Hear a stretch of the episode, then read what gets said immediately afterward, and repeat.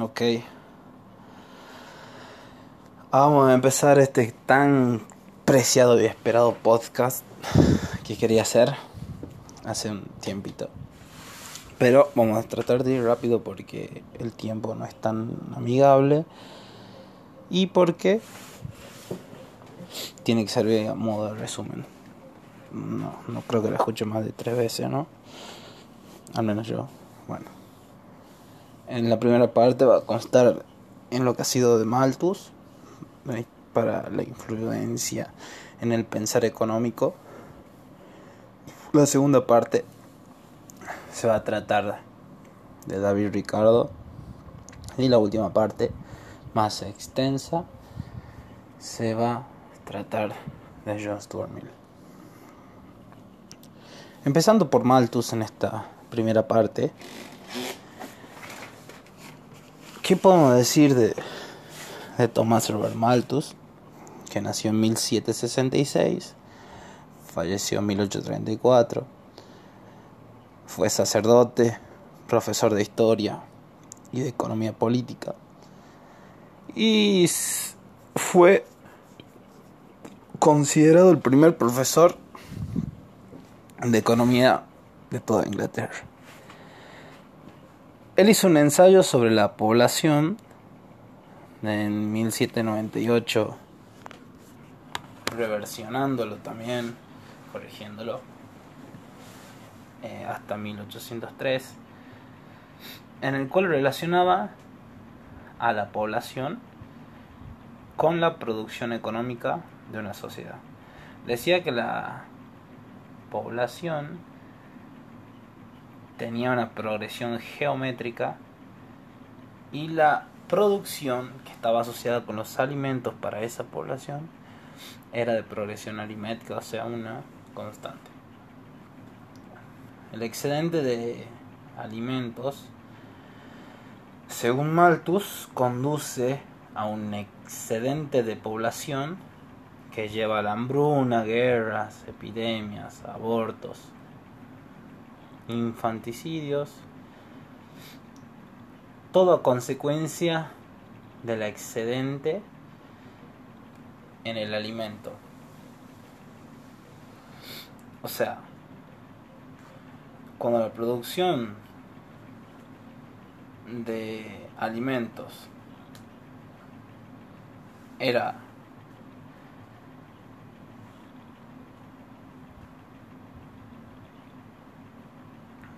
mayor a la población, la producción de alimentos mayor a la población, había varios mecanismos, mejor dicho, dos políticas públicas específicas que nos ayudaban a nos ayudaban a que de alguna manera de alguna manera eh, crezca. Primero un método positivo que eran las guerras, las y las pestes, y luego el preventivo que era para los el skill, restricción moral, demora en el matrimonio o restricción eh, a la soltería por parte de los más educados en la época y los que menos moralidad tenían o los más pobres que están asociados a los trabajadores unskilled en el lenguaje de economía de hoy estaban más relacionados con la prostitución, adulterio, pasiones. Eh, hay un contraste empírico, un contraste empírico que no fue favorable a Malthus en países desarrollados o industrializados. Acá decía de que el aumento de población eh, aumentaba los niveles de vida daba consecuencia a un mejor nivel de vida.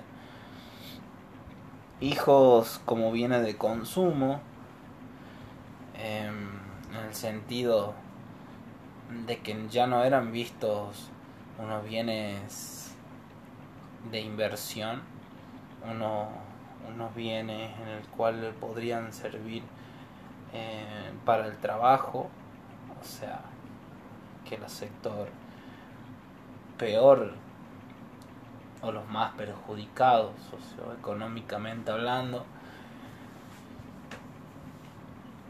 eh, veía los bienes claramente como un bien de en cuanto a inversión no no no de consumo en el sentido estricto de la palabra los niveles de vida que aumentaban empíricamente eran mejoras sanitarias, progreso tecno, agricultura, lógicamente, ah, Rex, ah, no, no, progreso tecno, agricultura, importación de alimentos, difusión, control moderno de la natalidad. Vaya sorpresa.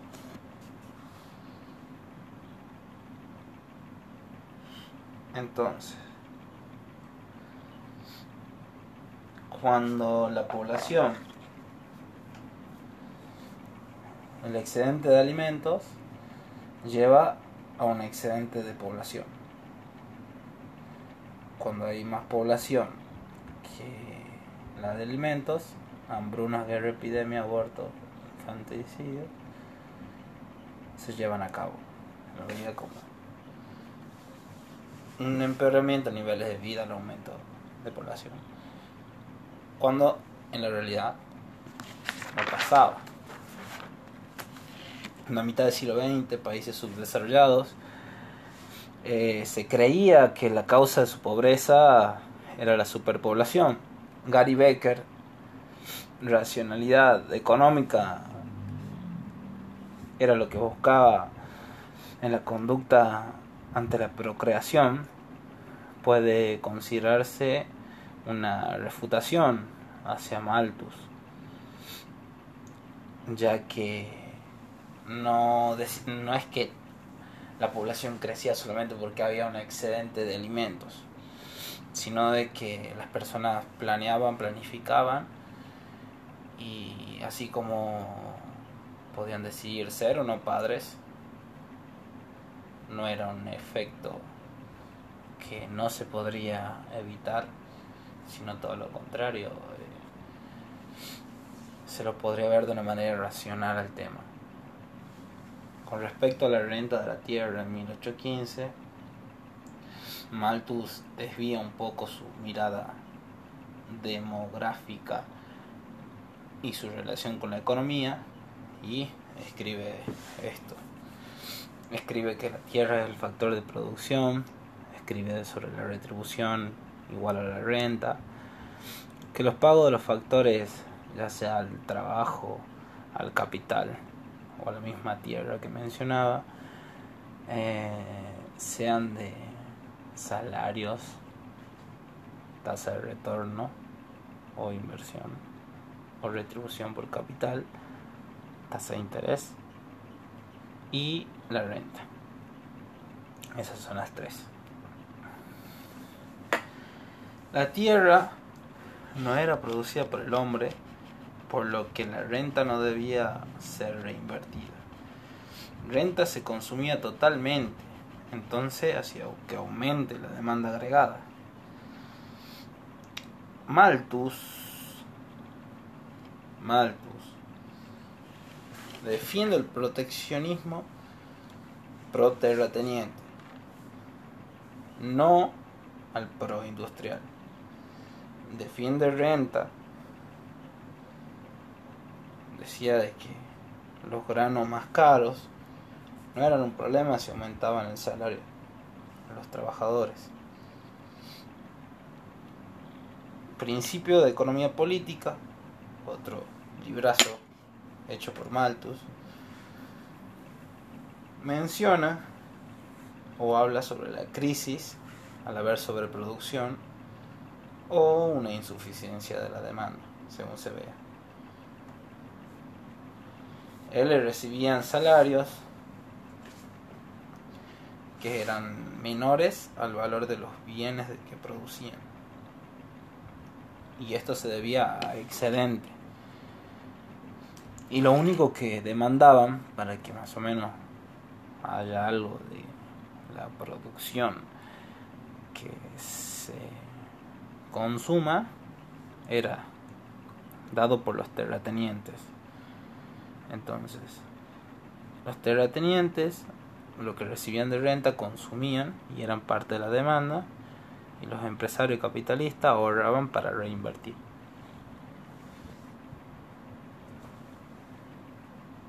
Y de esta manera podemos terminar un poco el pensamiento de Malthus en el sentido de que él decía en la parte de, él decía en la parte de la población que si los alimentos eran mayor la población esto lo ayudaría a crecer hasta el momento de que se desate hambruna, guerra, epidemia, aborto, infanticidio a causa de la inminente crecimiento de la población. Luego refutó esa idea Gary Becker cuando habló de la renta de la tierra. Eh, separó los factores productivos con su retribución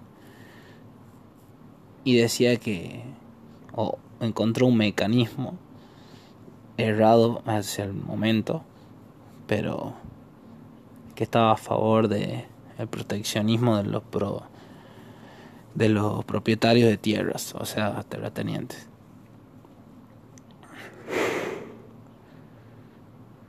Defendía la renta. Decía de que los granos caros no era un problema, se aumentaban el salario. Y en principio de economía política dice que la insuficiencia de la demanda agregada era un problema para la economía.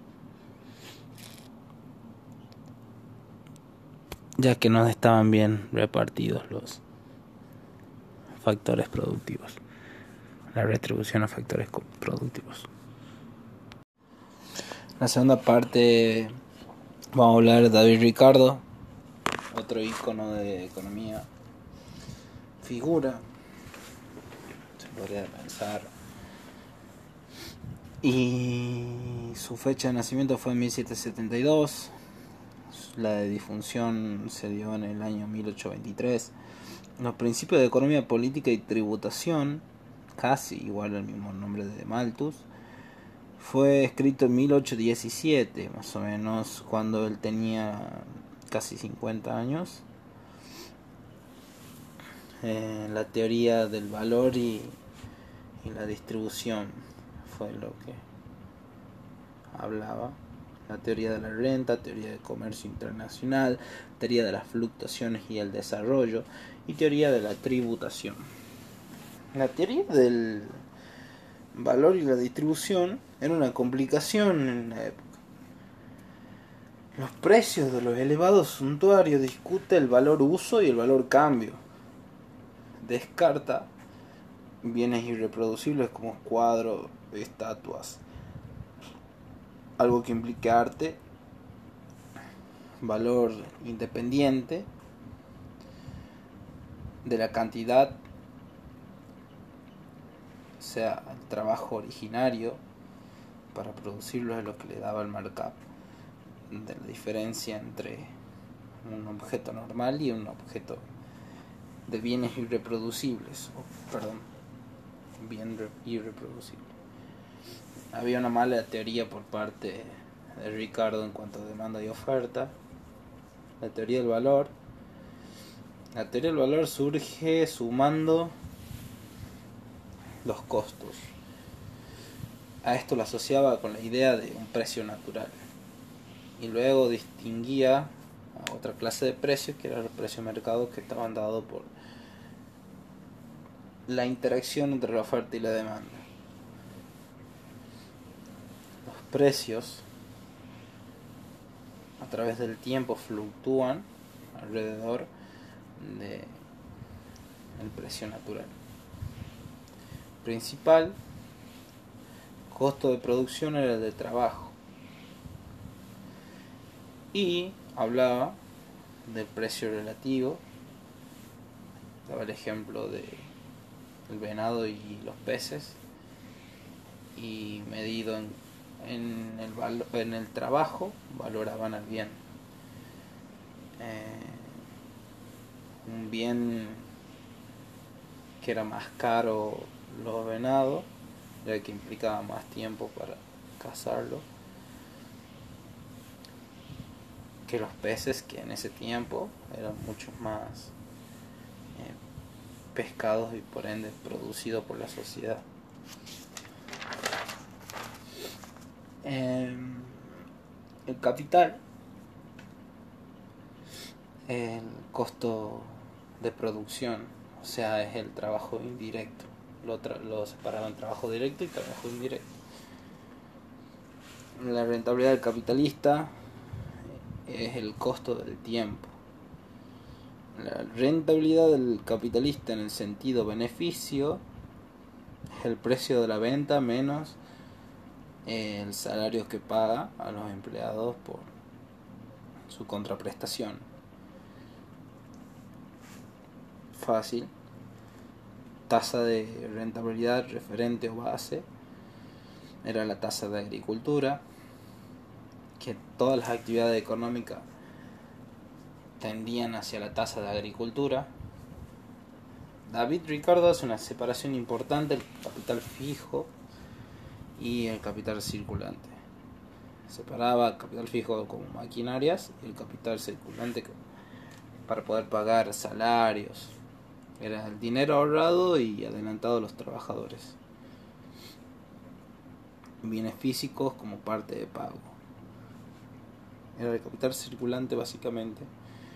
Era lo que yo arriesgaba para que funcione eh, mi producción a cambio de trabajo de trabajadores. Un salario, claramente. O lo que hoy en día podemos decir, dinero. Esta distinción es un avance para la economía y para la teoría de los fondos de salarios. La distinción es. Además de la, distinción entre capital fijo y circulante, hace para el paralelo una distinción entre largo y corto plazo todo un adelantado en cuanto a visión, un visionario referente que le ha dado sentido racional a lo que pasaba en el momento, llevado a lo que hoy en día le llamamos economía. El aumento de la oferta con la producción fija aumento de la oferta con producción fija.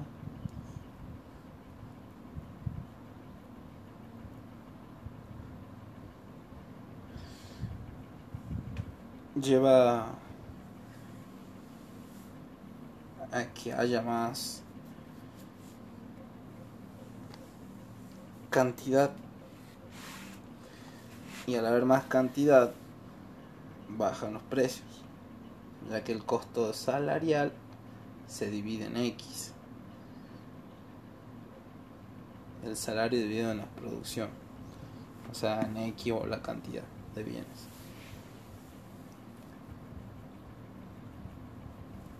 Entonces, aumentar la oferta, hace disminuir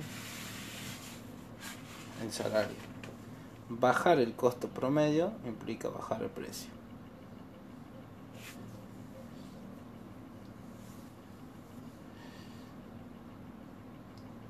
si pasa lo contrario y la oferta disminuye, va a haber menor producción que haría que aumente el costo medio salarial, que era el costo del trabajador dividido en lo que producía. De esta manera haría subir el precio. Teoría del valor y de la distribución. Aquí habla que al variar los costos de producción se trasladaba, se trasladaba a variar precios para el consumidor. Depende de la relación capital sobre trabajo y de la duración del capital. En bienes, si el capital es mayor a L, es intensivo en K y depende de la duración del capital. Ejemplo, mayor proporción en K circulante, más recuperación del capital, entonces más traslado del costo a precios. Em, una mayor proporción de capital fijo haría una recuperación más lenta, por ende el traslado se hace de manera más paulatina.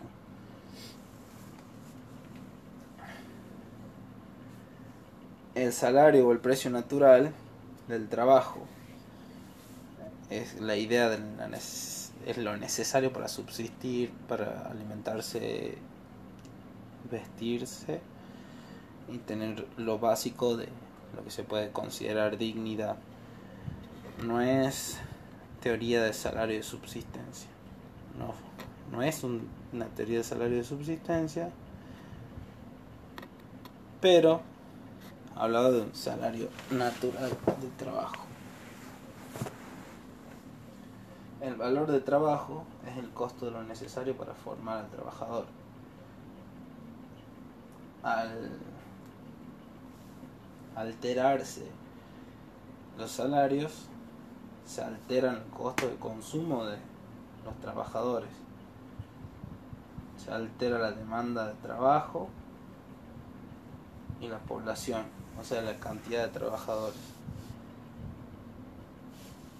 Si ahora hay un salario mínimo, o sea, un salario rígido a la baja, favorecía el desarrollo económico de la época.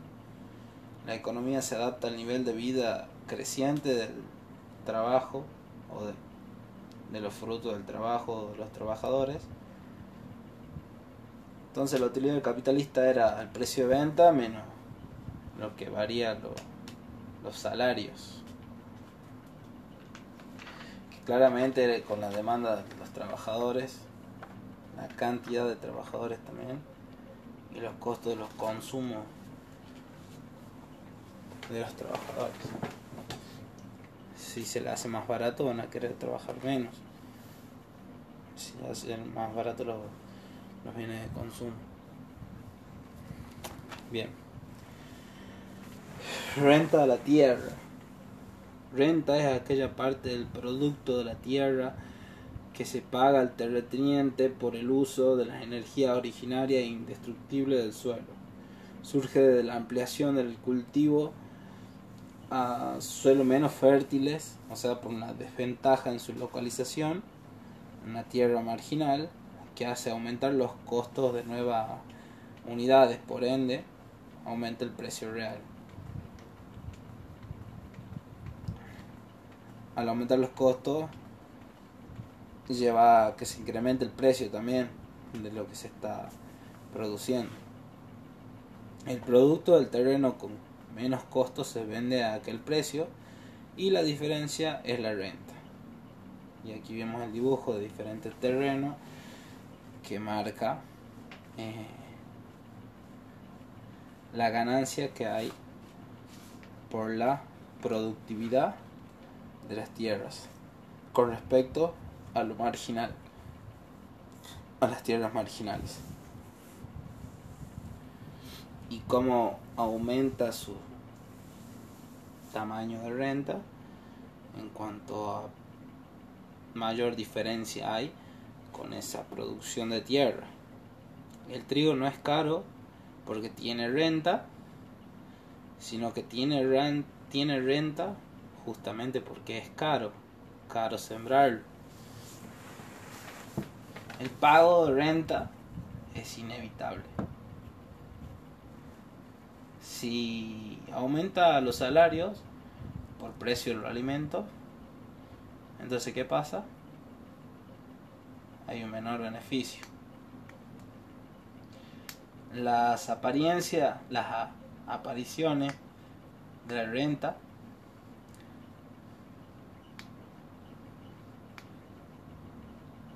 disminuye el beneficio del granjero, la rentabilidad del capitalista y tenderá a igualarse a la del arrendatario marginal. La rentabilidad del capitalista. Por eso a la retribución de renta se la asocia con la tasa de interés, eh, ligando básicamente al terrateniente con el capitalista. Pero ahora sabemos el concepto que hay por detrás. Va a tender a que pase lo mismo.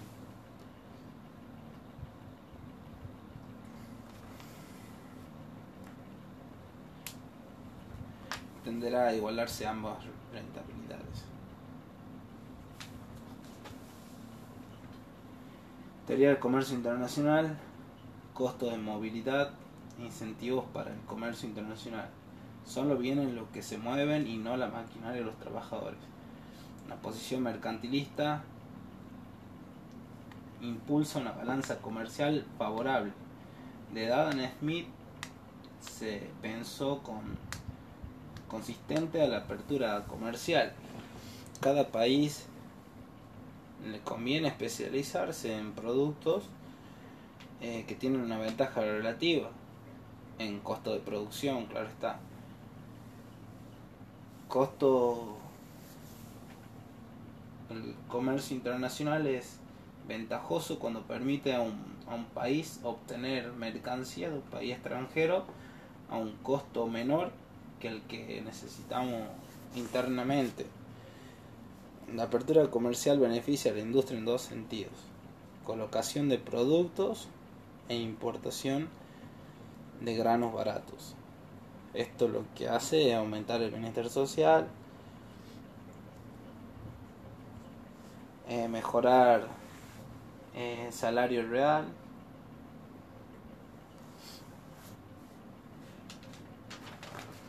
en fin a cuentas mejorar a la sociedad. Teorías de las fluctuaciones y el desarrollo. Ricardo tuvo para valoración del progreso técnico. Ricardo tuvo poca valoración, perdón, del progreso técnico. Sostuvo que el avance tecnológico aumenta el desempleo. Que una tecnología específica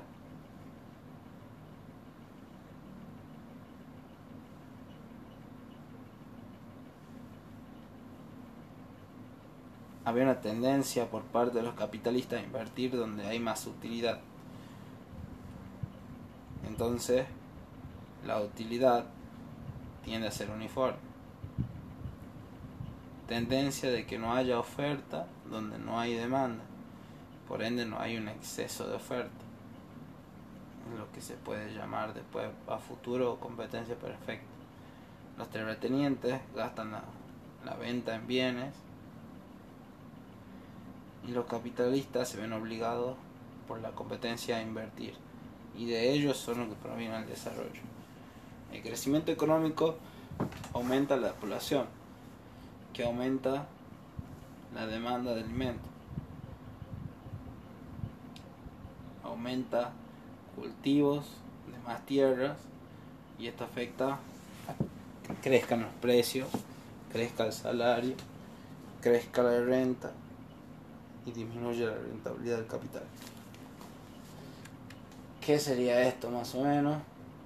Es que al aumentar la población eh, se vería disminuida la rentabilidad del capital o del pago por capital eh, que invierten los capitalistas.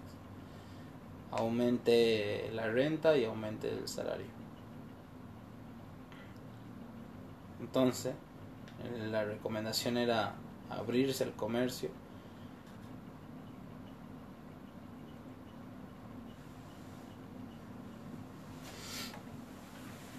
que saldrá o nos beneficiará en, lo interno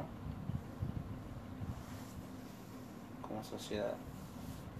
Con respecto a la tributación, Ricardo suponía el salario natural, un nivel de subsistencia. Los importantes eh, impuestos que se graban al excedente recaían sobre los beneficios de la renta. Pero si un artículo o un producto no aumenta de precio en cuantía del impuesto, no se producirán los beneficios de utilidad. Desplazaría el capital a otro uso o empleo. Beneficios.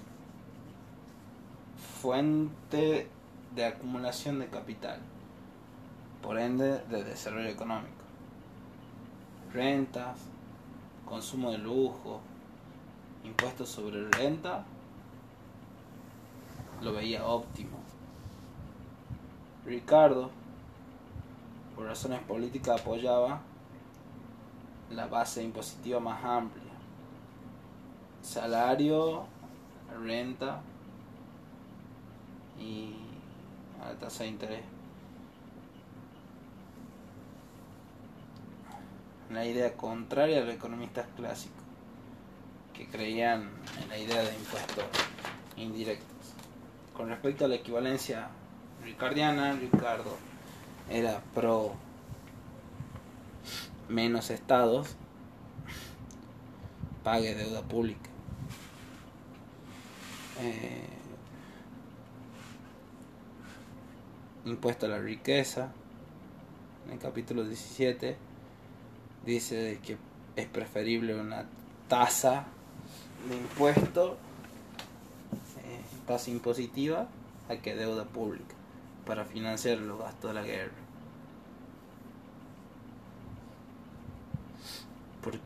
porque esto impacta negativo en la deuda sobre ahorro, por ende en inversión.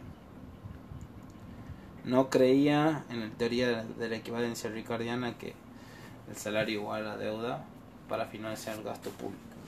Es decir, que prefería el impuesto. Porque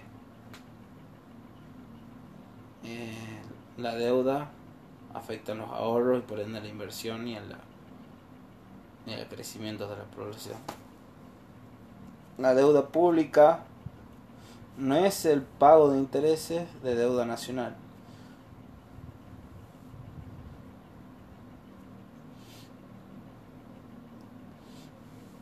No es el pago de interés de deuda nacional donde está la dificultad del país, ni se soluciona con exoneración del pago. Se baja con ahorro, se logra, perdón, con ahorro y restricción del gasto. Muy bien. Dinero. Dinero.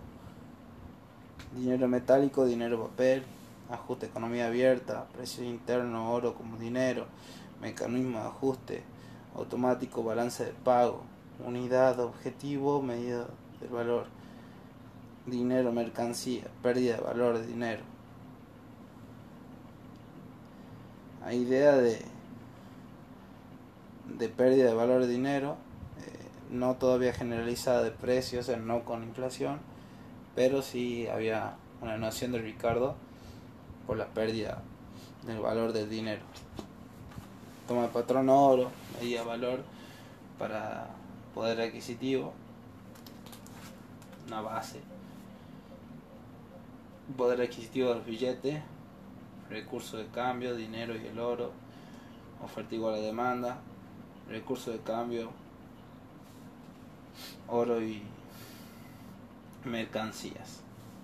Teoría de mercancías producidas y reproducidas el banco emitía papel, papel moneda en exceso, ya que no tenía obligación de entregar oro a pedido público, lo que hacía que disminuya el poder adquisitivo o que aumente el precio de los bienes.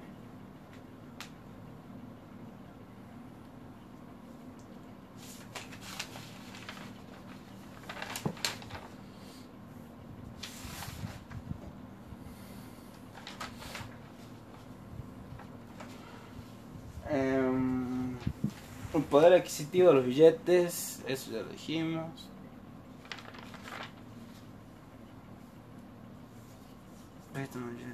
Financiamiento, gasto de gobierno, señoría. La impresión y préstamo de billete del banco es un financiamiento del gasto del gobierno, lo que llamamos como señoreaje. Pero no aportaba que, que para solucionar esto habría que poner el patrón oro, así no haya más problemas inflacionarios. Ricardo habla del papel moneda y del oro. Como uno valor fijo, obviamente el oro, y el otro como un valor variable como es en la nominalidad, digamos. Problema no era el precio alto del oro, sino el bajo valor de la libra esterlina. Entonces yo recomendaba volver al oro.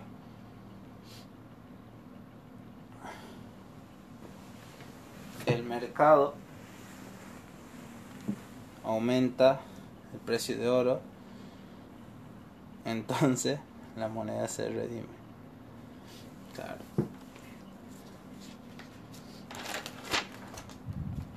De precios.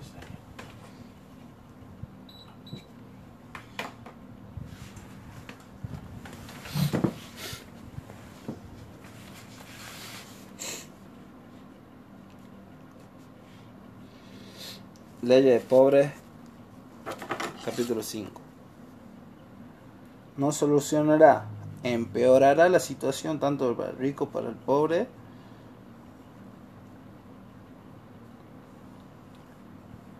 Que se tenga una contemplación por el sector eh, vulnerable y no se estará haciendo a un pobre rico, sino que se estaría empobreciendo a un rico.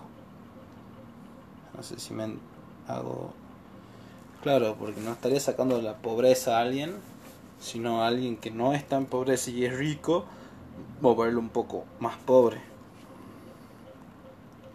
Orden natural de las cosas.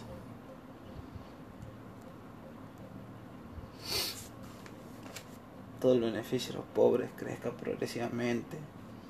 Ingreso neto del país, o cuando menos, todo cuando el, el Estado no deje después de satisfacer sus necesidades para gastos públicos que nunca disminuyen. Malthus decía, todo amigo de los pobres debe desear su abolición. Es un, lo que crea hábitos en los pobres que sean necesarios erradicarlos de nuestro sistema político. asistencia y bienestar de los pobres no pueden asegurarse de un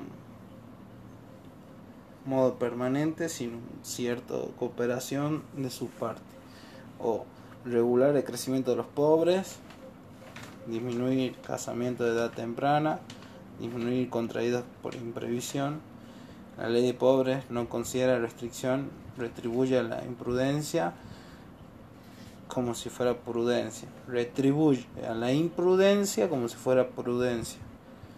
Por lo tanto, la ley de este tipo cambia riqueza y poder por pobreza y debilidad de todas las clases sociales. Sería de modo universal.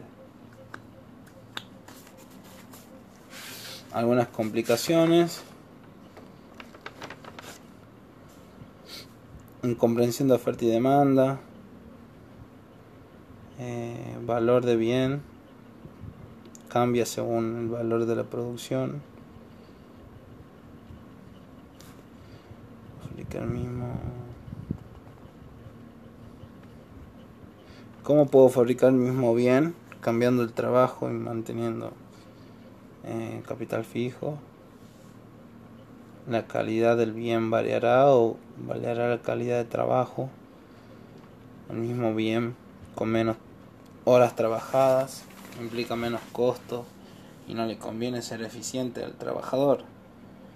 En este momento recordemos que no existía la, el concepto de productividad marginal en salarios. Tiene en cuenta la calidad del trabajo entre oficios, no entre el trabajo del mismo oficio, sino entre oficios. No tiene en cuenta de usos alternativos de la tierra como ganadería o agricultura.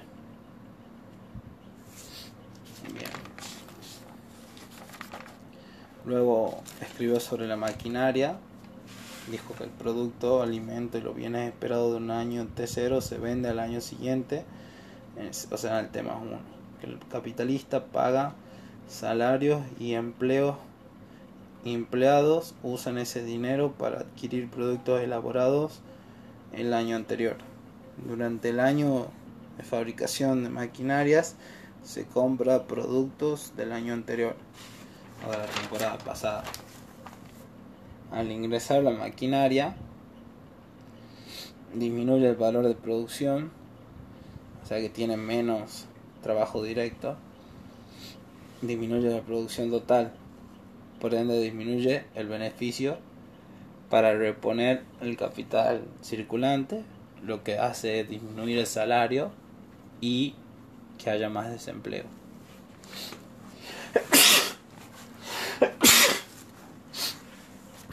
Entonces, la maquinaria produjo desempleo y produjo, perdón, y produjo la baja de salarios.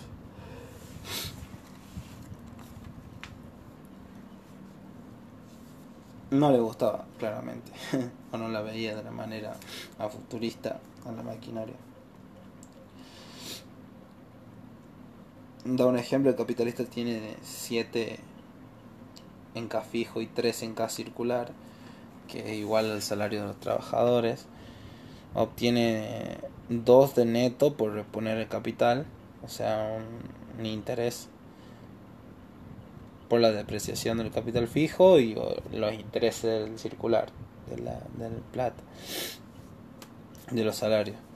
Entonces, ¿de dónde salen los dos de ganancia? Post fabricación de maquinaria hay producción, pero no hay compradores ya que no hay trabajo por, con la maquinaria ha habido desempleo, ya que ha afectado el valor de la producción negativamente por el trabajo directo. Eh, dudas. David Ricardo, perdón. Eh, entonces, ¿para qué se hizo la máquina? Es un circuito cerrado, no tiene sacrificio hacer cambios. No tiene sentido, perdón. En un circuito cerrado no tiene sentido hacer cambios. Dudas. David Ricardo y Samuelson no consideran eh, la variación del capitán humano.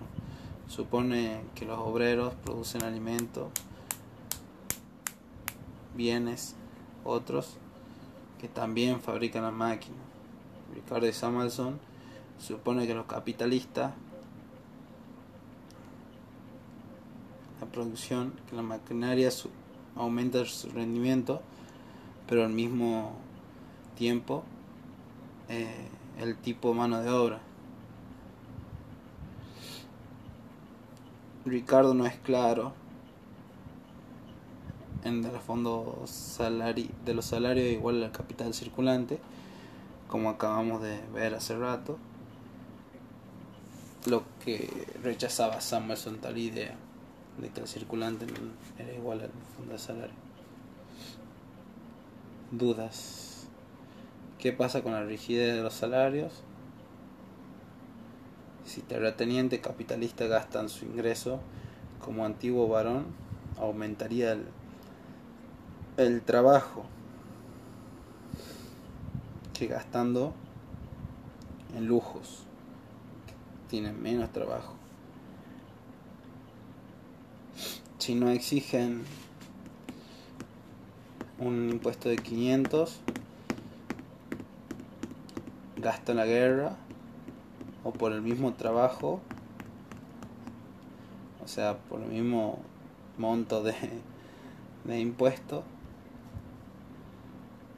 podría gastarlo en muebles, ropa o libros. Entonces, el caso de la guerra demanda adicional, soldados, marineros, y se sostiene con el ingreso, no con el capital circulante de un país. Esto hace que aumente la población. Postguerra revierte parte de mi ingreso, o sea, ya no estoy pagando los 500 y se gasta en vinos, muebles y otro lujo.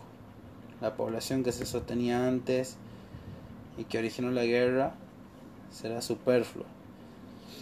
Habrá más competencia con el resto de la población en trabajadores, una disminución de salario y un deterioro de la clase trabajadora. Hay una falacia de composición en Ricardo, un vicio ricardiano por exceso de simplificación. Samuelson pretende encontrar el antecedente a la idea de equilibrio general con altas tasas de desempleo.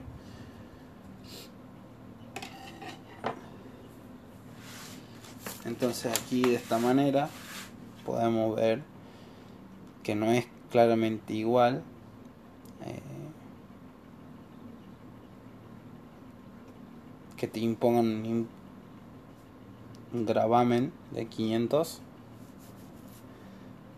con que vos gastes libremente en lo que te plazca como muebles, ropa, libro. Gastarlo en la guerra que se sostiene con el ingreso haría aumentar la población lo que haría disminuir el salario gracias a la mayor competencia y deteriorar la clase de trabajadores.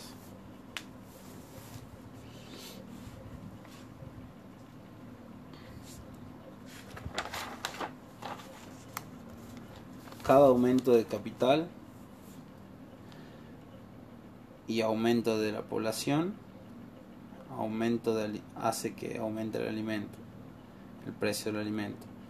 El aumento del precio del alimento, el aumento en el precio del alimento aumenta el salario, restringe el capital abordado circulante más que el capital fijo eh, de la maquinaria. O sea que el aumento del precio del no alimento se traslada más a los salarios que a la maquinaria. Maquinaria y mano de obra entran en una competencia constante. Maquinaria no puede ser empleada hasta un aumento en la mano de obra. Conclusiones. Aumenta el W real con aparición de innovaciones, no hubo desempleo ni fuerza laboral diezmada. No contempla la evolución del capital humano ni el pago de factores de producción.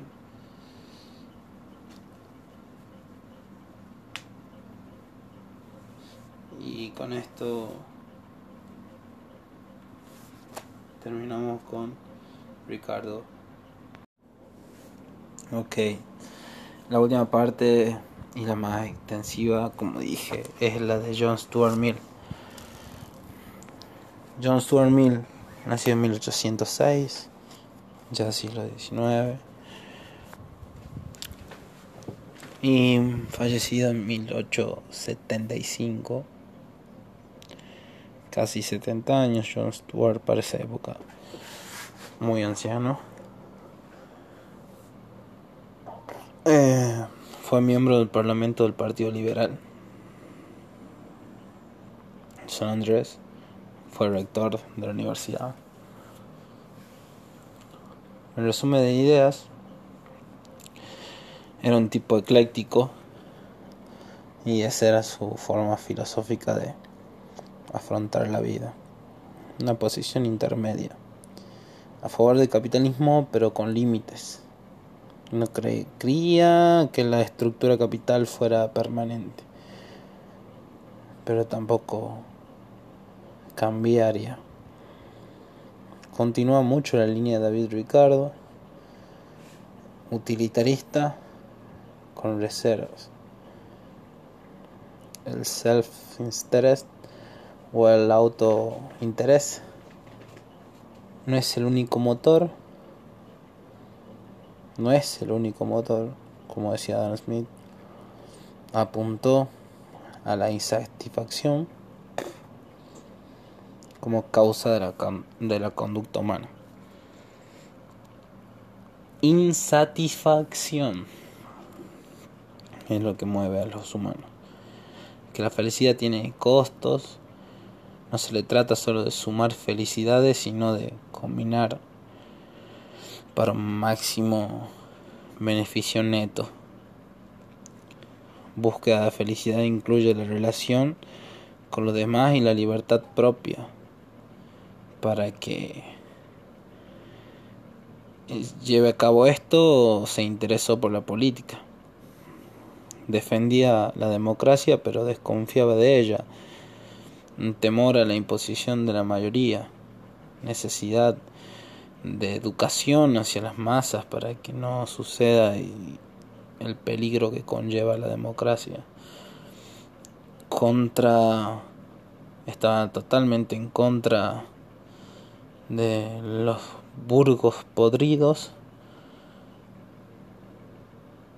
Va, foca. Estaba a favor de la baja de requisitos del ingreso para votar. Favor de la mayor representatividad, si se quiere ver. La utilidad de la religión. El derecho natural no existe las religiones judeocristianas reducen el costo eh, en ejercicio del poder de la policía o de la seguridad, el hecho de tener una moral, una ética, una forma de comportarse tal como la son las religiones judeocristianas pueden aportar de manera súper positiva realmente a nuestra sociedad.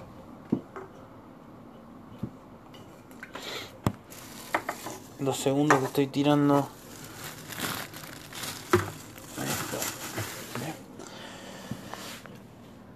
O sea, las religiones entonces no sirven, hacen una similitud con Platón y Posner, plantea consistencia, consistentemente con las ideas de instituciones informales.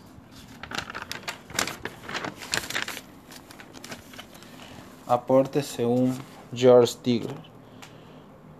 Grupos competitivos, producción, conjunto, costo alternativo, economía de la firma, oferta y demanda, certificación, ley de SEI principio de compensación, teoría de la demanda recíproca, aportes que hizo según George Stigler. Sobre la libertad, algo que escribió en 1859, habla de la libertad negativa como ausencia de coacción, libre de la presión social, que el poder del Estado Eh, pero también del Estado. Una libertad de la presión social y también del Estado. O sea, la presión social ya viene por el hecho de que exista un poder del Estado. Pero hay una presión, eh, perdón, hay una, algo que afecta de manera negativa a la libertad también, que es el mismo Estado. Luego habla del mercado de las ideas, no apoyó el relativismo moral. No es libre albedrío, sino libertad social civil. Naturaleza y límite del poder que la sociedad puede ejercer legítimamente sobre el individuo. Habla sobre el concepto de libertad, libertad, protección contra la tiranía de los gobernantes políticos. El poder era necesario pero peligroso. Un arma contra los súbditos. Limitación a ese poder peligroso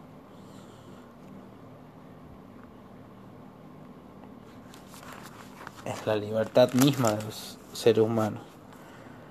En el capítulo 1 habla de la constitución. Controles constitucionales, libertades o derechos políticos. En controles constitucionales, consentimiento de la comunidad o parte, una condición necesaria para que actúe el gobierno. Hay abstracciones erradas. Gobiernos sobre de sí mismos.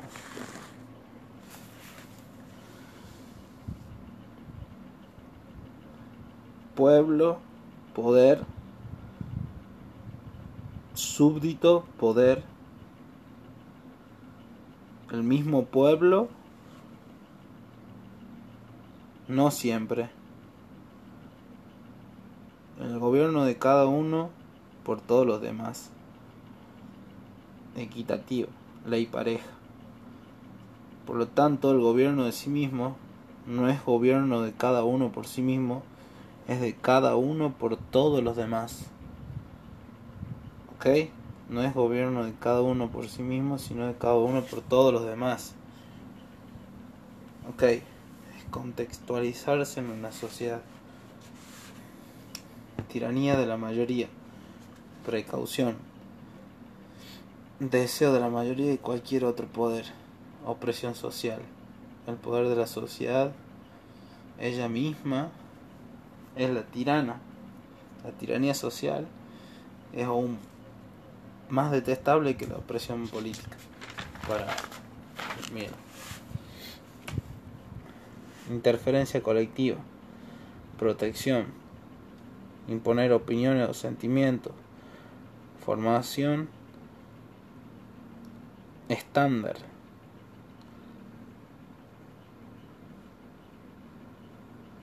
Existe un límite para interferir legítima oposición o opinión, mejor dicho, colectiva sobre independencia individual.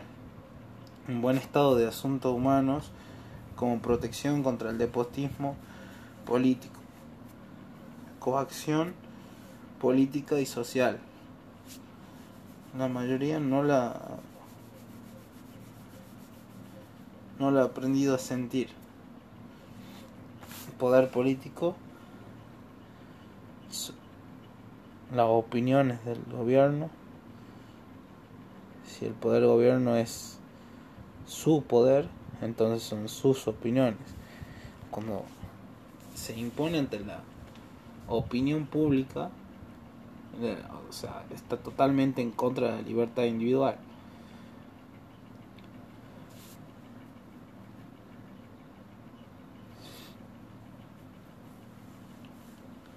La justificación del uso del poder. El único fin en el que los hombres están legitimados individual o colectivamente para interferir en la libertad de acción de cualquiera de ellos en la protección de sí mismo propio en, la protección de sí mismo, eh, ya sea en un bien físico o en un bien moral. Si yo peligro de mí mismo, mi propia vida, puedo atentar contra un tercero. Autonomía individual. No puede ser obligado legítimamente a hacer algo o abstenerse de hacerlo por el hecho de que eso sería mejor para él porque le haría más feliz o porque opinión de otros, esto sería común o justo. Responsabilidad, responsabilizar a alguien frente a la sociedad solamente si se responsabiliza dañar a otros en uno mismo. Existe soberanía, cuerpo y mente. O sea, hay una autonomía en mí mismo y hay una autonomía en el yo del otro que respetar. Hay una justificación para el despotismo, el despotismo, modo legítimo de gobierno bárbaros, a bárbaros, siempre y cuando el fin sea mejorar su situación. La libertad como principio no tiene aplicación a ningún estado de cosas anterior al momento en que la humanidad progresará con el diálogo. Siempre. Con el diálogo y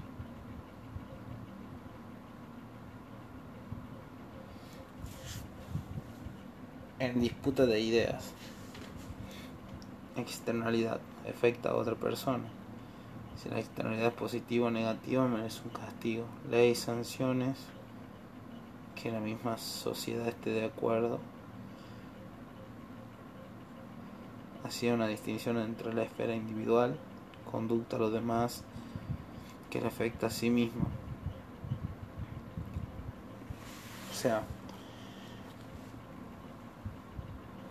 es una esfera en cuanto a lo que me afecta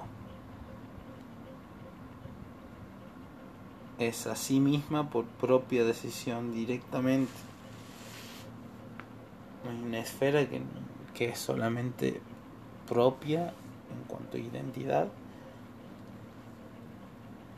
y cada uno la tenemos y se refleja y se refleja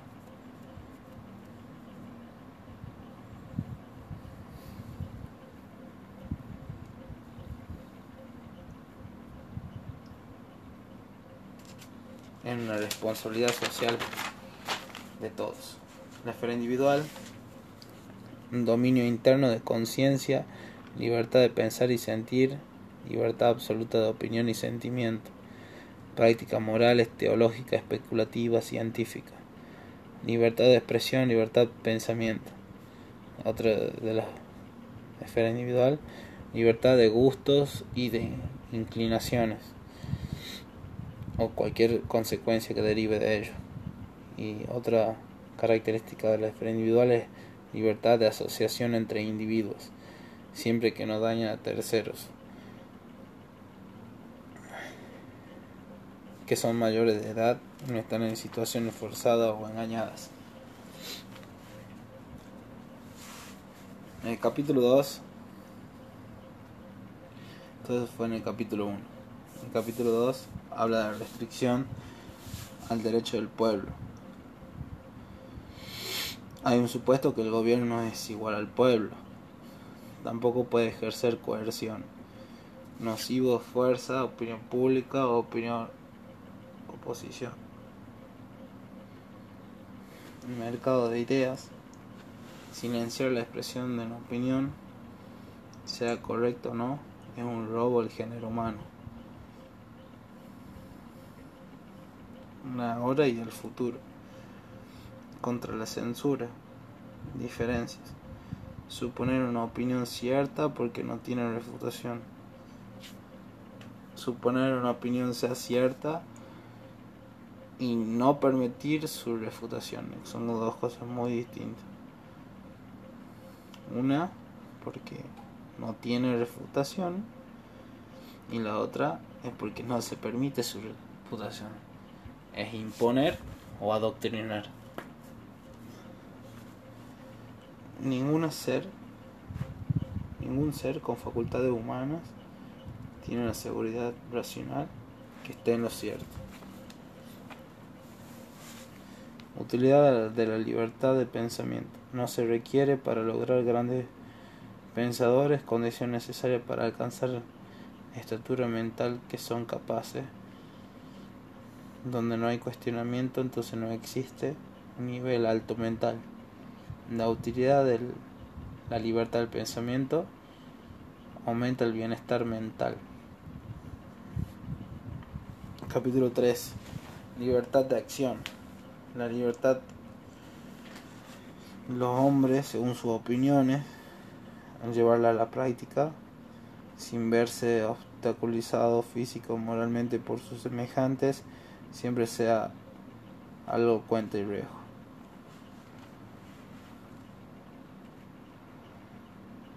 Principio para valorar la acción. Principio de acción, opiniones. Seres humanos no son infalibles, sus verdades son medias verdades, unidad de opinión no es deseable, al menos que sea resultado de la comparación de opiniones opuestas. Diversidad no es un mal, es un bien. Los seres humanos imperfectos tienen diferentes opiniones y diferentes modos de vivir, lo que hace libre alcance a la diversidad de caracteres exceptuando que perjudiquen a alguien. En aquello no conviene a terceros, la individualista se afirma.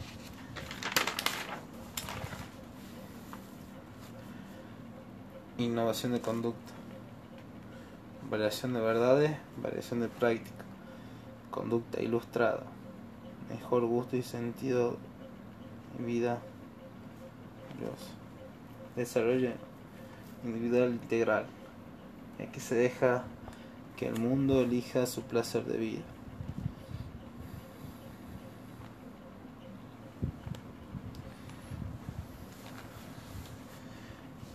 El que deja que el mundo elija su plan de vida, aquel que se elija su plan, emplea todas sus facultades, su conducta, su juicio y su sentimiento. Lo importante no es lo que hacen los hombres, sino qué tipo de hombres lo hacen la subjetividad. No hay razón para toda la humanidad configure un único modelo reducido de ellos, personas, experiencias, más sentido común, su plan de vida, modo de existir, no por ser el mejor, sino por el propio modelo, porque es elección suya. Capítulo 5. Máxima de la libertad. Primera máxima, el individuo no debe responder de sus actos ante la sociedad si estos no afectan al interés del otro que no sea él mismo. No debe darle explicaciones a nadie. Segunda máxima, individuo es responsable de las acciones que perjudiquen a terceros.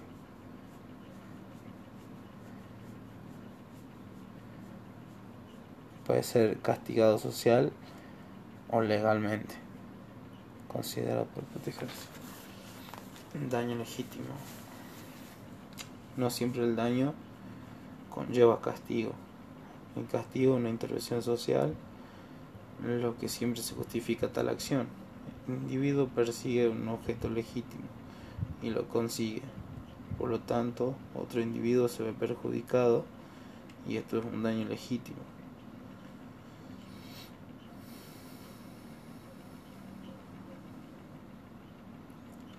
ejemplo, un partido de fútbol en que uno sale ganando y otro perdiendo, lo daña, pero de manera legítima. Libertad de comercio. Conlleva acto social. El gobierno no debe regular precios ni procesos. Precios baja y calidad de los precios bajos y calidad de los bienes se consigue eficazmente en el mercado. Libertad de compradores y vendedores. Misma libertad en abastecimiento en cualquier lado. La educación, el gobierno exige una buena educación. Se tiene que exigir, no tiene que ser un problema proporcional. Problema de educación pública no que el Estado brinde educación, sino que la educación la brinde el Estado, o sea, a cargo del Estado, ese problema con el adoctrinamiento. La educación del pueblo no debe estar manos del Estado. Sí, la diversidad de opinión, la diversidad de educación, la educación estatal es un molde para las personas. cuánta verdad no.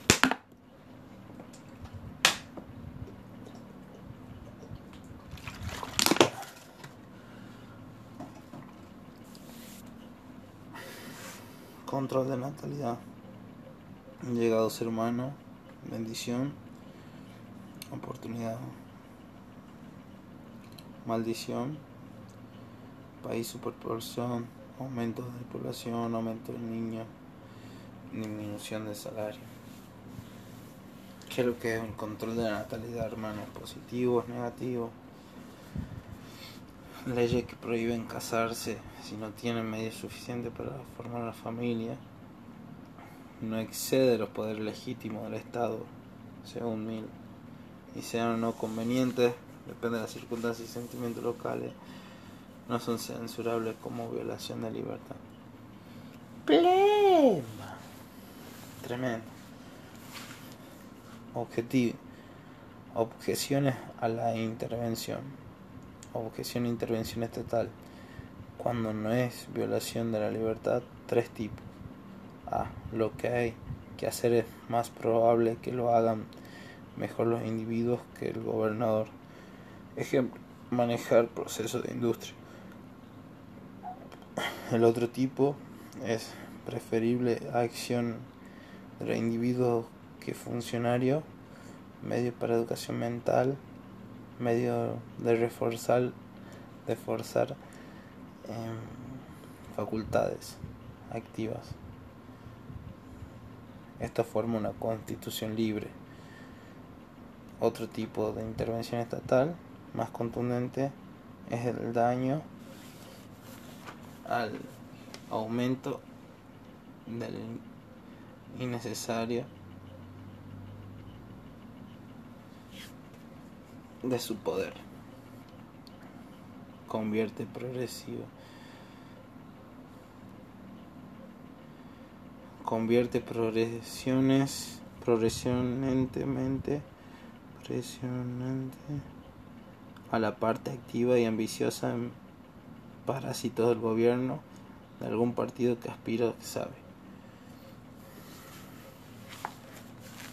O sea que eh, aumenta la posibilidad de que los eh, funcionarios actúen de manera corrupta. Criterio para organizar el gobierno.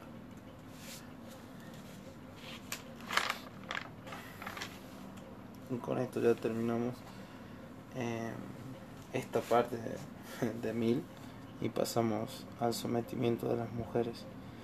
Criterio para organizar el gobierno, la mayor diseminación del poder, compatibilización con eficiencia. Mayor centralización posible de información y difusión desde el centro. individuo y el Estado. El valor del Estado es igual al valor de los individuos que lo componen. El Estado sacrifica intereses, expansión, elevación mental por aumentar competencias administrativas. De esta manera disminuye la capacidad de los hombres, o sea que los estanca y no corrige la maquinaria.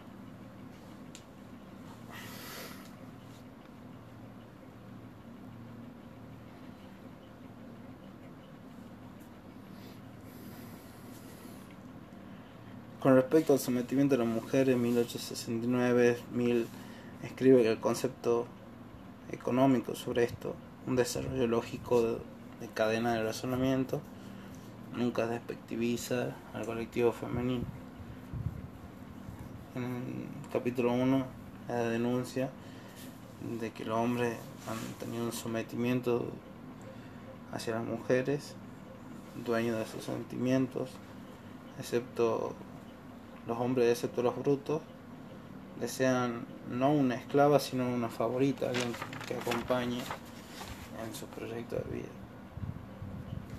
La educación, el someterse, el control de otras, contra prejuicio,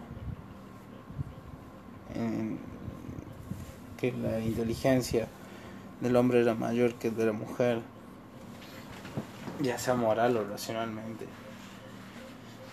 la igualdad también en la estupidez tanto para hombres como para mujeres. El carácter preventivo de las reglas, leyes e instituciones no deben adaptarse a hombres buenos, sino a hombres malos. En el capítulo 2 habla de la calidad humana y normas. A variar las leyes, varían los, sentimientos morales de la sociedad y al variar los sentimientos de la sociedad, varían las leyes. Una contradicción entre familia y trabajo. Mujeres al casarse, dedicarse al trabajo, administración y cuidado de la familia, y la única excepción era el trabajo. Mujer casada, una obligación del matrimonio, la mujer, otro medio de trabajo, vocación. Era muy difícil de verla para la época, muy difícil. Y esto es algo que todo el mundo lo sabe.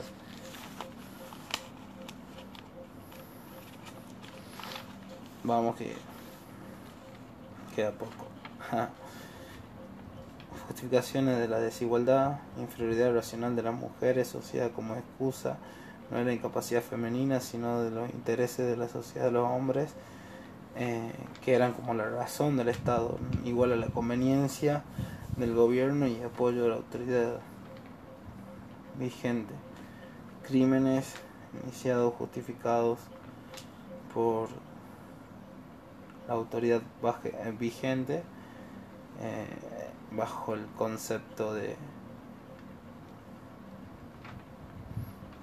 razón del Estado o es porque el Estado lo decía.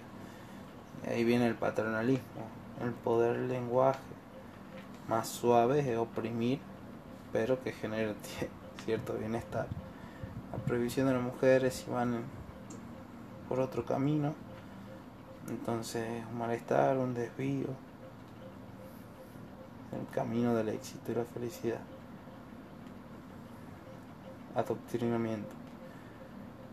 Razonamiento llevado al extremo de esto sería que la facultad del hombre más mediocre era el mayor del, que la mujer con las facultades más eminentes. Decisión de los intereses públicos calidad de la selección por cualquier método. No hay que temer ningún cargo importante en manos de la mujer en cuanto a la capacidad.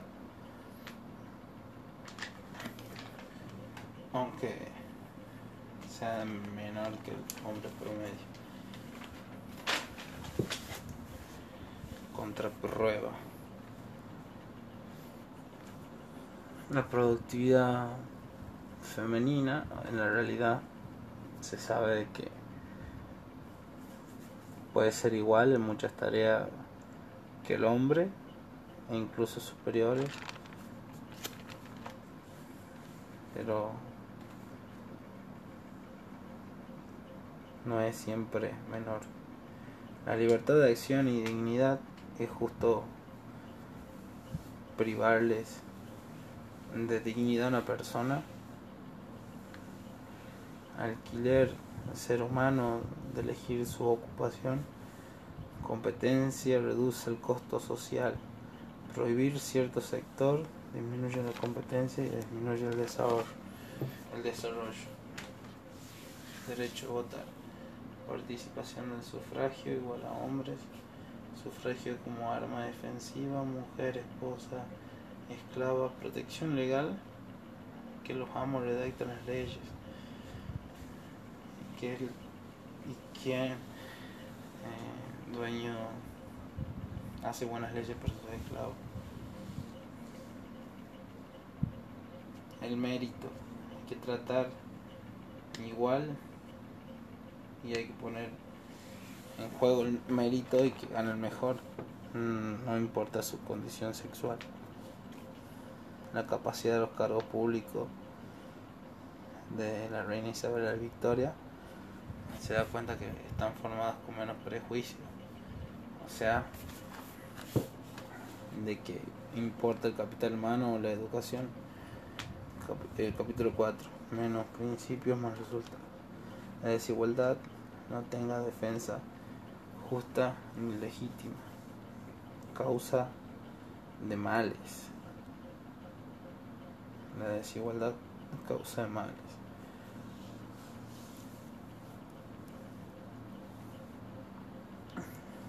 Reguladas por la justicia. La multiplicación de capital humano al incluir a las mujeres.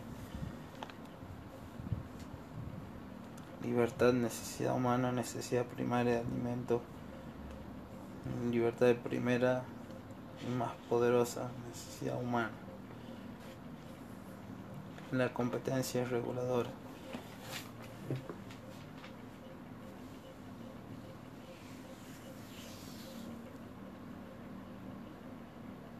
Interviene a favor de la naturaleza por miedo a que la naturaleza no cumpla su propósito. Prohibir a las mujeres lo naturalmente no pueden hacer no pasa nada. El problema está en lo que puedan hacer y la sola competencia de los hombres puede llegar a regular y no prohibirle. Proteccionismo masculino no piden protección a favor de mujeres, piden abolición, protección a favor. No piden no piden la protección a favor de las mujeres, piden que, que no haya la protección a favor de los hombres. Interesante. John Stuart Mill. Consideraciones sobre el gobierno representativo. Este es otro escrito. Entonces tenemos primero de la libertad política, el segundo que acabamos de ver que era eh, contra el sometimiento de las mujeres y ahora Consideraciones sobre el gobierno representativo, escrito en 1861. Bueno, el capítulo 2, funciones del gobierno. Funciones del gobierno varía según las circunstancias de la sociedad. El orden y el progreso. No existe el progreso sin orden. El orden es una parte del progreso. La influencia de los impuestos en el progreso los impuestos son orden, pero el necesario orden lleva al progreso. La distribución justa de obligaciones marca la moralidad o el buen juicio de situaciones problemáticas. Eh, cómo se puede solucionar las cosas. Educan la moral de la comunidad, la fuerza, o sea, la fortaleza, lo que está bien y lo que está mal, o la discriminación. Incentivo tributario puede llegar a algunos impuestos a aumentar el bienestar social, pero un aumento excesivo que vaya en contra de la libertad individual de las personas puede llegar a empeorarlo. La riqueza no es una virtud necesariamente, es distinto a una virtud. Los beneficios provienen de un orden. El orden es una condición necesaria para el progreso.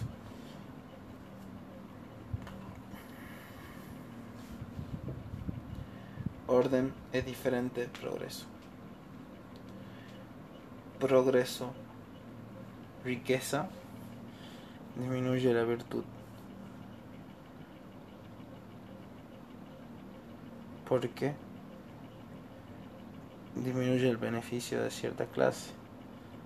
Por ende, no siempre es virtuoso la riqueza. El progreso tampoco es lo mismo que la riqueza. El progreso es ir para adelante, no solo económicamente, sino en creencia, modo de pensar e instituciones. Bien.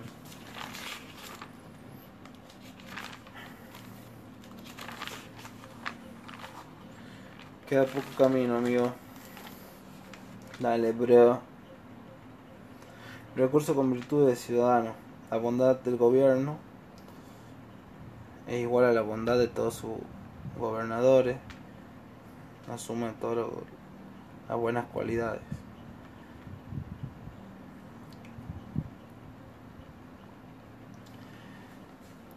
Pero la fuerza motriz tiene que ser el ciudadano. Objetivos del sistema judicial. Sistema judicial bueno o malo. Depende de planes que se adopten para comunidad, apoyo administración justicia. Incentivos del sistema judicial. Selección de jueces. Aumenta la virtud de inteligencia. Influencia de calidad de personas de sociedad, causa y condiciones, un buen gobierno depende. El gobierno se les parece, individuos o ciudadanos.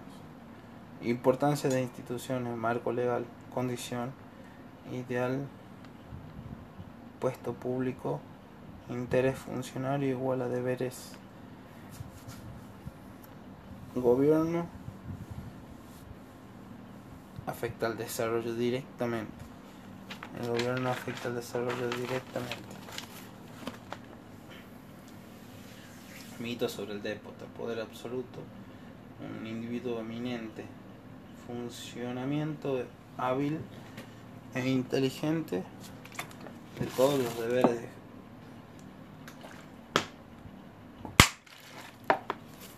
del gobierno. Incapacidad informática. La vigilancia, que la información sea perfecta, peligros del paternalismo, hombre, actividad mental sobrehumano que maneje los asuntos del pueblo pasivamente gracias al poder absoluto que le brinda la sociedad que carece de voz potente para salir del a marcar su propio camino o destino, decisión en mano de una voluntad que no les pertenece y si no estás en favor, estás desobedeciendo, desobedeciendo, esto no te lleva al desarrollo. No hay desarrollo de esa manera.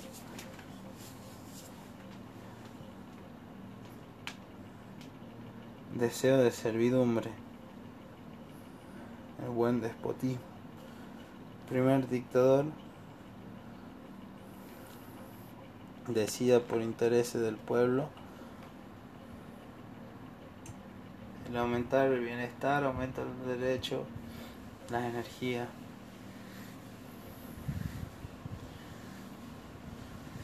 La ventaja del gobierno democrático aumenta derechos, las personas aptas y las defiende. Yo creo que va por el lado de la representatividad de ideas. Responsabilidad individual. Seres humanos aseguran daño por parte de los demás. Protegerse a sí mismo.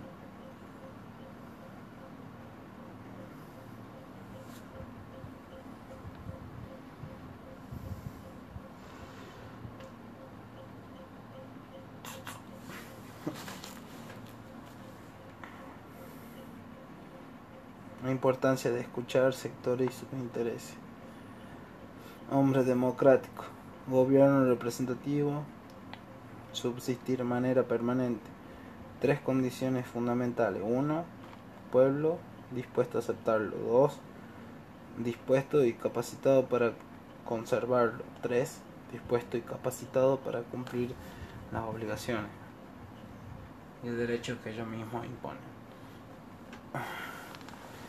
consecuencia de la apatía, sufragio, individuo máximo propia, utilidad propia.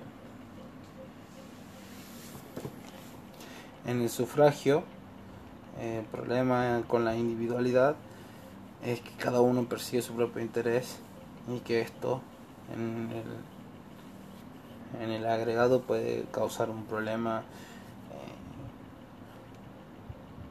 eligiendo mal,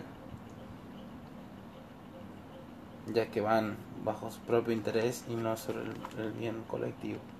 Corrupción y factor de poder. El beneficio de cierto sector político hacia cierto sector favorecido. tiende a ser corruptible, corrompible. No hay sistema perfecto, ni el democrático ni el autoritario. Ambos tienen alguna falencia. No existe el perfecto.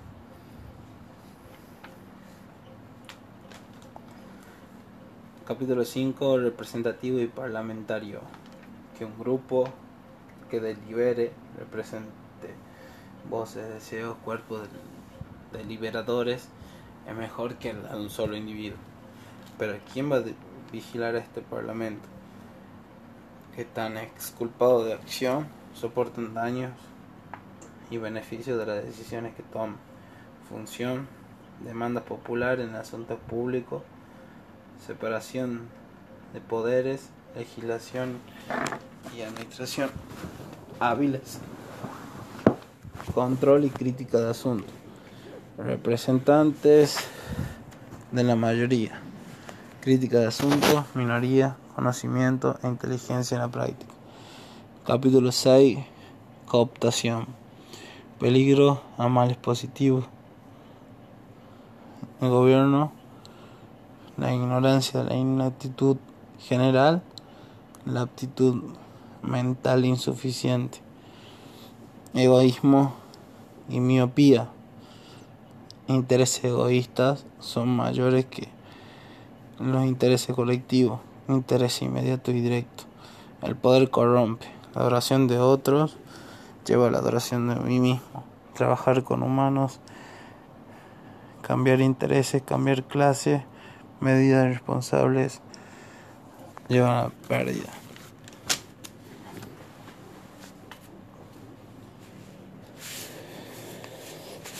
Constitución, capítulo 7.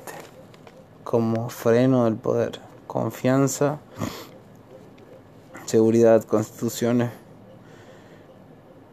No es que los gobernantes no quieran, sino que no puedan aplicar políticas que no estén conformes a la constitución. Una defensa de la minoría, democracia, no es forma ideal de gobierno excepto la mayoría y sus intereses no reduzcan los intereses de otra clase al aumentar la de ellos, que es algo muy complicado. Eh, los incentivos electorales al mal gasto. No hay motivos para economizar fondos públicos que no son aportes propios. Capítulo 10. Parlamentarios sin sueldos parlamentaristas sin sueldos que deberían ser pagados por estar ahí, no digo de una manera de salario, sino como un pago de indemnización al tiempo o el dinero perdido por estar haciendo esa profesión. No un salario porque se perdería el, el objeto o la función primordial de estar ahí y estaría viendo los beneficios personales sobre el asunto. El capítulo 11, último periodo, los parlamentaristas.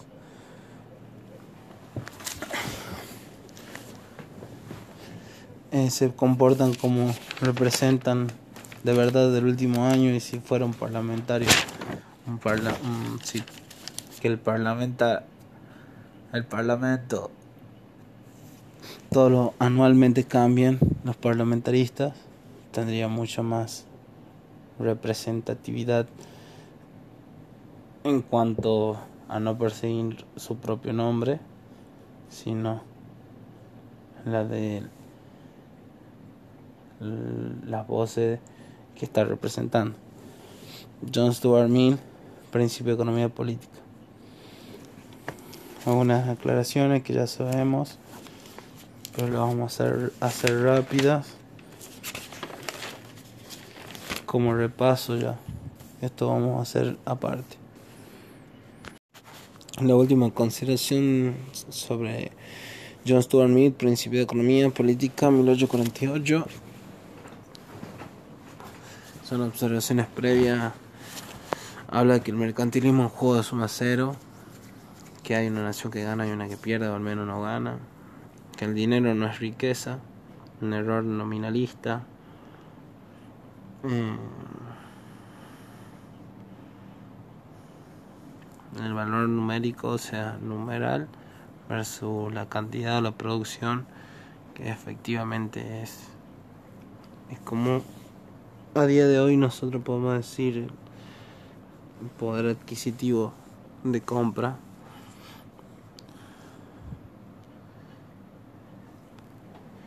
O el PVP.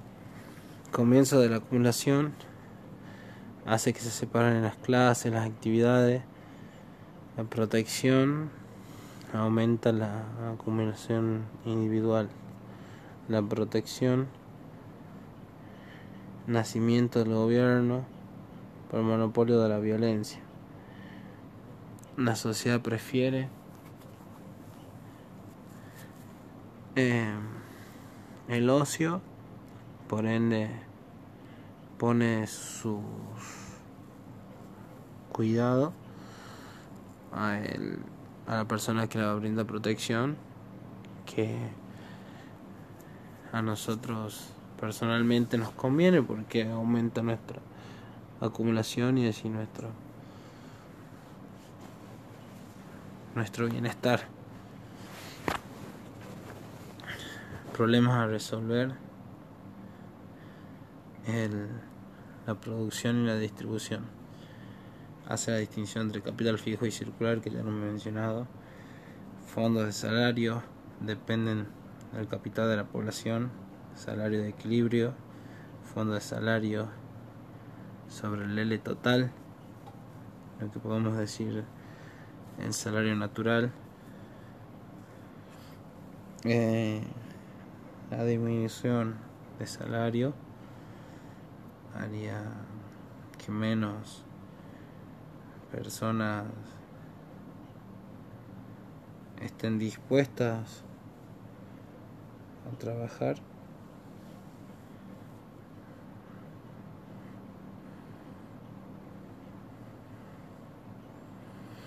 Lo que llevaría a que se aumente el salario a un empleo pleno o un L estrella al menos.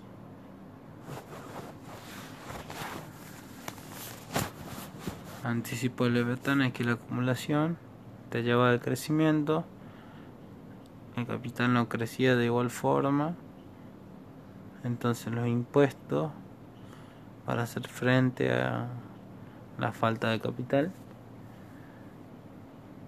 Eh, comienzo al, al Leviatán como crecía, según crecía el país, el gobierno con respecto al control de natalidad, todo el mundo tiene derecho a vivir, nadie tiene derecho a traer criaturas para mantener a otros. Si un hombre no se sostiene ni solo, sin ayuda, y los terceros tienen derecho, que no hay una intervención para sostenerle a los hijos de las personas que ya están ayudando. Irresponsabilidad parental obligación ineludible, ineludible no traer hijos al mundo si no se cuenta con medios necesarios para criarlos bien durante su infancia y educarlos para que mantengan por sí mismos cuando mayores.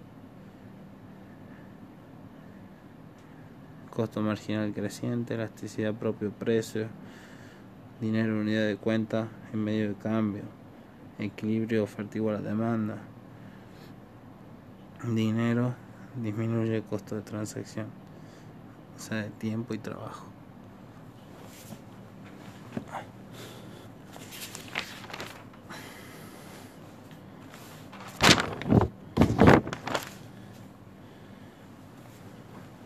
Precaución y especulación. Al, el atesoramiento del dinero para emergencias o especulación para gastarlos con más ventaja a futuro, valor de dinero,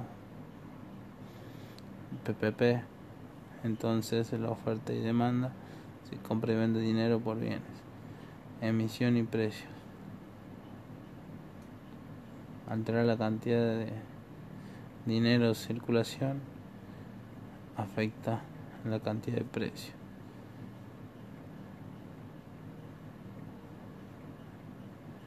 Impacta en promedio. Valor de dinero y velocidad de circulación. El crédito es dinero. Peligro de exceso de emisión. Aumenta la base monetaria, aumenta los precios o disminuye, disminuye el poder adquisitivo. O sea que, de cierta manera, es un, la emisión es un robo si es hecha sin respaldo, claro está. Ganancias del deudor, rollover de la, de la deuda, papel del Estado, bienes públicos y externalidades, economía de escala por parte del gobierno, los impuestos progresivos sobre ingresos, al más tener más impuestos. La última hoja dice que hay un mínimo no imponible, idea de Bentham, de no imponer, no exentar de impuestos a quien no tenga una, un determinado ingreso mínimo para subsistencia. La comparación interpersonal es complicada porque no se sabe valorar de igual manera el 10% si fuera de 10 a 100 o de 100 a 1000.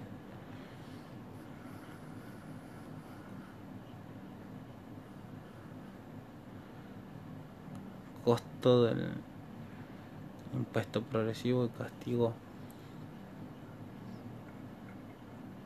al esfuerzo. Eh, con respecto a la igualdad de oportunidades, la diferencia en, en cuanto a ingreso no siempre es la diferencia del esfuerzo, sino que puede ser consecuencia de diferentes cantidad de oportunidad entre los individuos.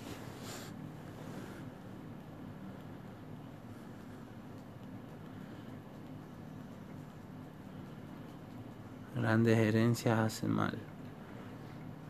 Las grandes herencias hacen mal porque no promueven el esfuerzo. Cantidad moderada de bienes. Eh, para que no se le pongan impuestos de manera contraria un impuesto sobre herencia y legados. Contra el proteccionismo. No aprovechar.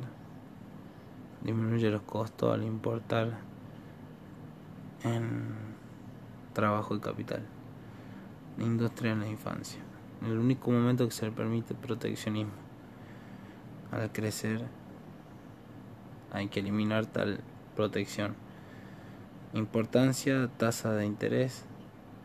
No estaba permitida la usurería, los préstamos estaban mal vistos porque se perdía los fines de productivo del capital circular y era inútil. Después se dieron cuenta, una ley contra antiusura, porque sería desconocer el, mecanismo de oferta y demanda del, del dinero y la tasa de interés propiamente dicha, producto de ese encuentro de fuerzas.